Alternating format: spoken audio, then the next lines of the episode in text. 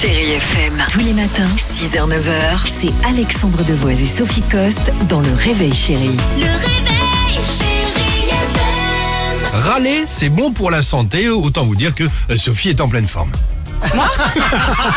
Ah bah, je- C'est- c'est- venu après, c'est venu après. Non, mais c'est vrai, je me suis dit effectivement, lundi, on râle pas mal. Je me dis, bon, ça tombe à point nommé, ça va vous remonter le moral. C'est exprimer des sentiments négatifs. D'accord. Et ben, c'est non seulement normal, mais c'est sain, estime Robin Kowalski. Elle est professeure de psychologie à l'université de Clemson aux États-Unis.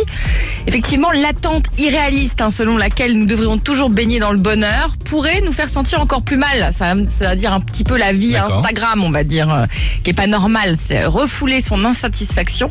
Et ben, c'est risquer d'enfouir au fond de soi un problème qui mériterait peut-être qu'on en parle et qu'on y soit attentif. Donc, on a le droit de se plaindre, météo pourri, trop de boulot, un colis qui arrive pas, bloqué dans les transports, etc. Allez-y, lâchez-vous. Le seul fait de nommer ce qui ne, vient- ce qui ne va pas est déjà se libérer d'une partie de son poids.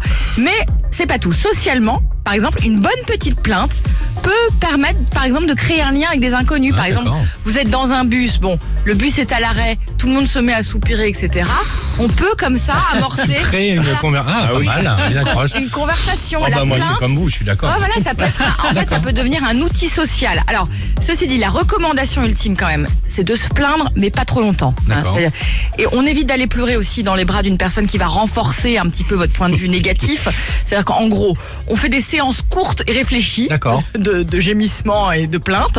Et puis après, on fait de cette lamentation en fait une expérience positive. D'accord. Il y a juste un degré, un niveau à trouver. hein. Donc dans le bus, on prenait l'exemple, ça peut créer, créer des liens, mais sinon, évitez de, de prendre quelqu'un que vous connaissez pas par le cou en pleurant, en lui disant ça va Parce pas. que sinon, en fait, ça, ça embête tout le monde en fait. Ah, D'accord, Euh, c'est ça, oui, c'est ça. Au début, c'est sympa, après, Après, c'est chiant. Chérie FM. Tous les matins, 6h, 9h, c'est Alexandre Devoise et Sophie Coste dans Le Réveil Chérie. Le réveil,